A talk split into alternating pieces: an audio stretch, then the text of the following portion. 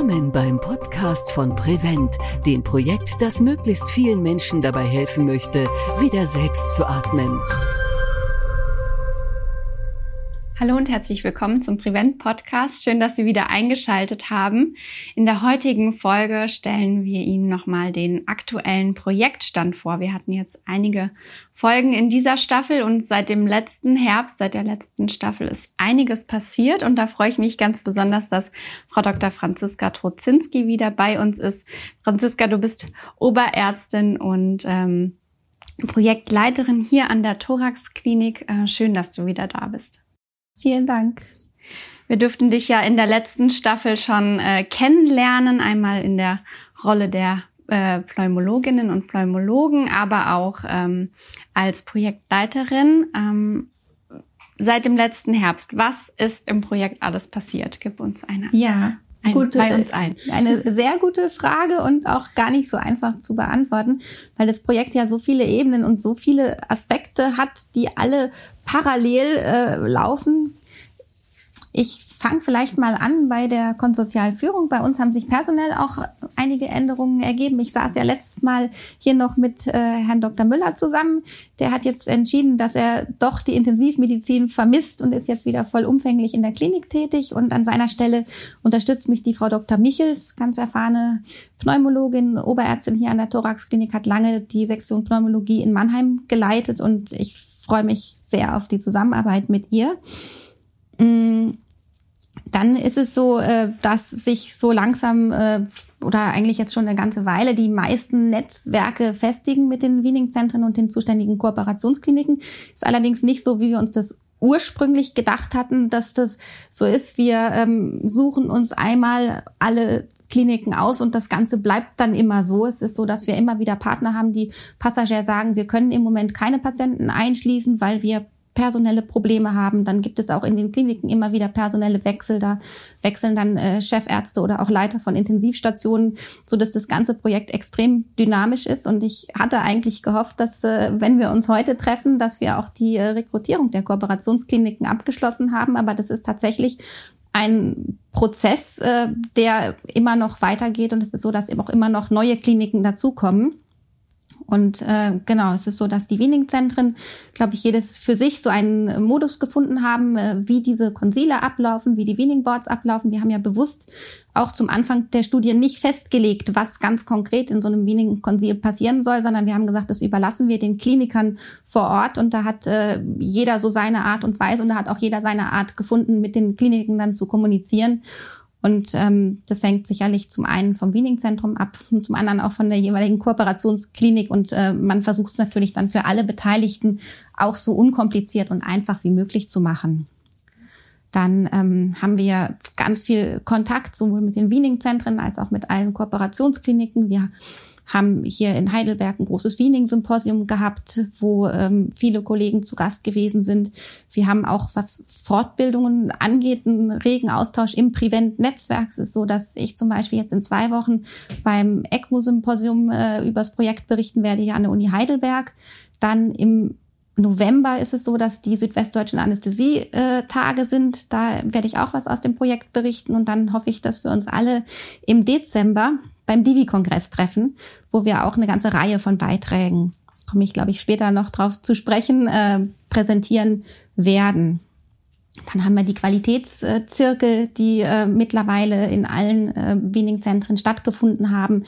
Wir haben das E-Learning, was äh, weiter äh, gut läuft. Wir haben, glaube ich, mittlerweile über 200 Lernende. Viele haben auch äh, die Module mittlerweile abgeschlossen und äh, haben sich jetzt an die Fallstudien gemacht, die wir veröffentlicht haben. Genau, also durchaus ähm, interessant und, äh, und, und wirklich sehr, sehr dynamisch. Jetzt hast du die ähm, Kongresse schon angesprochen, da die ähm, Folgen ja immer etwas ähm, zeitverzögert erscheinen, sind die dann wahrscheinlich schon ja. jetzt in der Vergangenheit. Ähm, und äh, genau, Symposien, wo wissenschaftliche Erkenntnisse vorgestellt werden aus dem Projekt.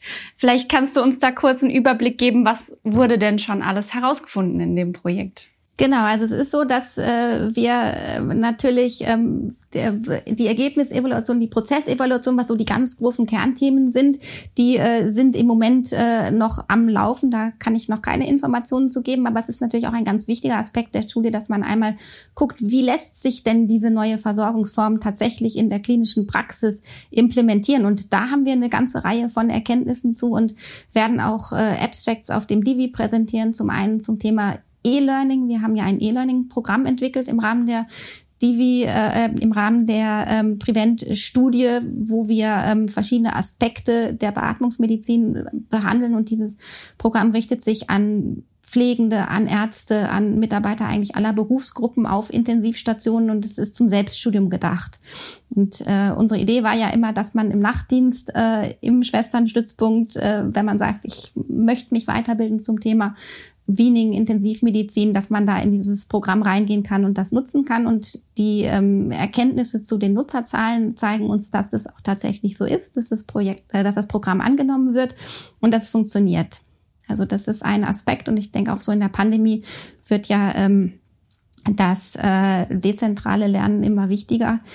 Das, fand, das hat mich, hat mich ganz, ganz besonders gefreut. Dann ist es so, dass unsere Atmungstherapeuten auch äh, so aus ihrer Sicht ein eine kleine Arbeit äh, zeigen werden. Die haben sich beschäftigt mit der äh, Rolle des Tracheostomas im Wiening und werden da über Probleme mit äh, Tracheostoma-Anlage und, ähm, und Wiening-Komplikationen berichten. Freue ich mich ganz besonders auf den Beitrag.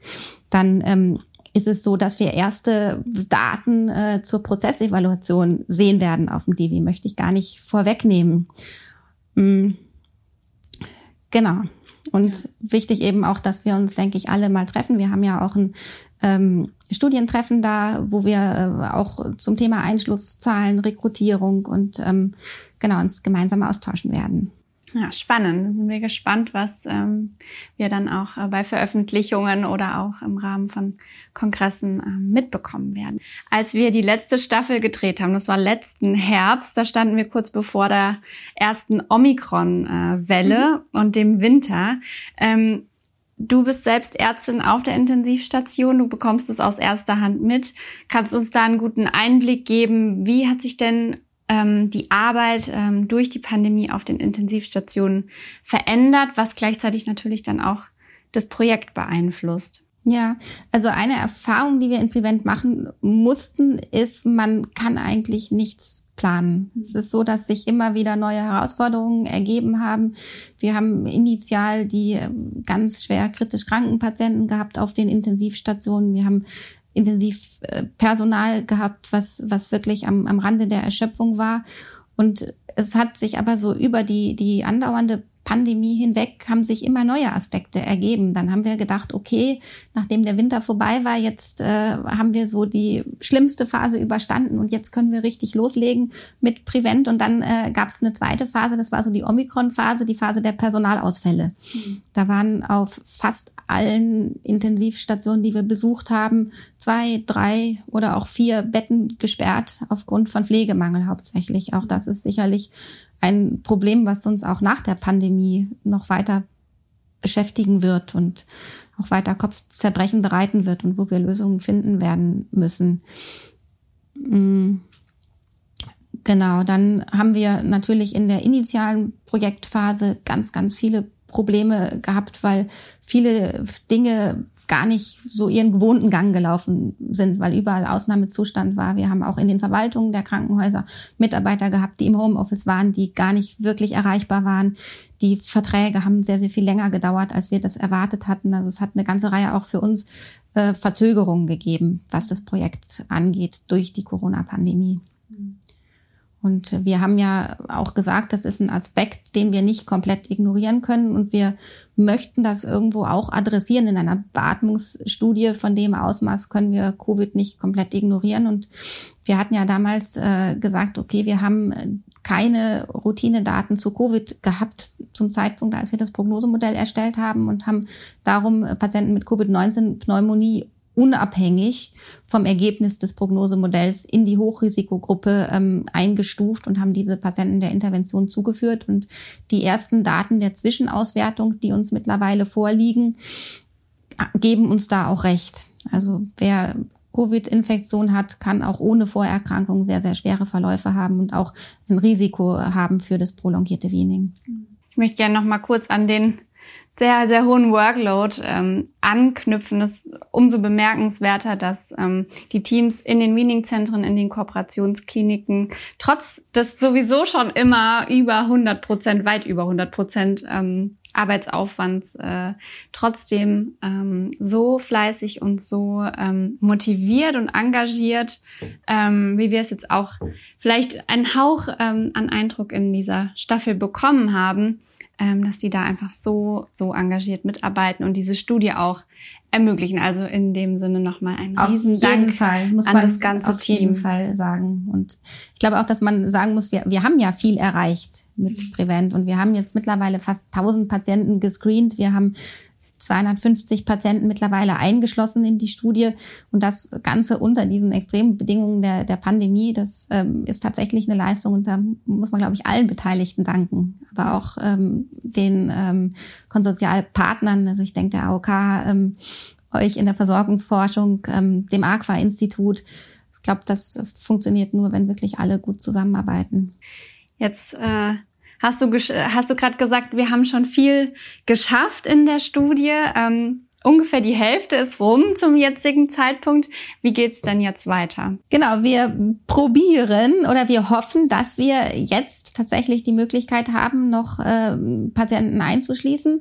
Und ähm, wir wissen natürlich nicht, was jetzt der Winter bringt, wie die Situation ist. Das ist genau das, was ich gesagt hatte. Man, man kann eigentlich ganz, ganz schlecht im Voraus planen und äh, keiner von uns weiß, wie die Situation jetzt in vier Wochen ist. Aber wir hoffen, dass das Ganze genauso weitergeht. Wir hoffen, dass wir weitere Kooperationskliniken dazu gewinnen können. Es ist so, dass wir mit dreien aktuell äh, noch in der Vertragsabschlussphase sind.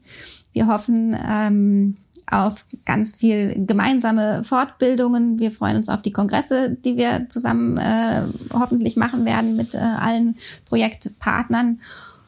Und ähm, wir freuen uns natürlich am Ende auch auf die Daten weil es so ist, dass die Möglichkeit, dass wir eben eine so große Beatmungsstudie während der Pandemie machen könnten, hat natürlich auch ganz, ganz viele Chancen und da haben sich auch ganz viele neue Forschungsfragen daraus ergeben, die wir hoffentlich dann mit den Daten auch beantworten können. Also für, für ich finde, so jede Projektphase ist für sich gesehen spannend, aber ich freue mich natürlich ganz besonders auf die Datenauswertung dann und auf die Ergebnisse am Ende ein schönes Schlusswort. Wir sind auch ganz gespannt, wie es weitergeht im Projekt. Wir halten Sie natürlich am Laufen und ähm, werden äh, weiter berichten über unsere Social Media Kanäle, über LinkedIn, Facebook, Instagram, über die Podcasts, Videos und ähm, ja, alles, was, was so bereitsteht. Äh, Franziska, ich danke dir für die schönen Schlussworte. Ähm, somit endet unsere dritte Staffel im Prevent Podcast. Ich freue mich sehr, dass Sie eingeschaltet haben und ja, wünsche alles Gute. Ich hoffe, wir sehen uns bald wieder. Bis zum nächsten Mal beim Prevent Podcast.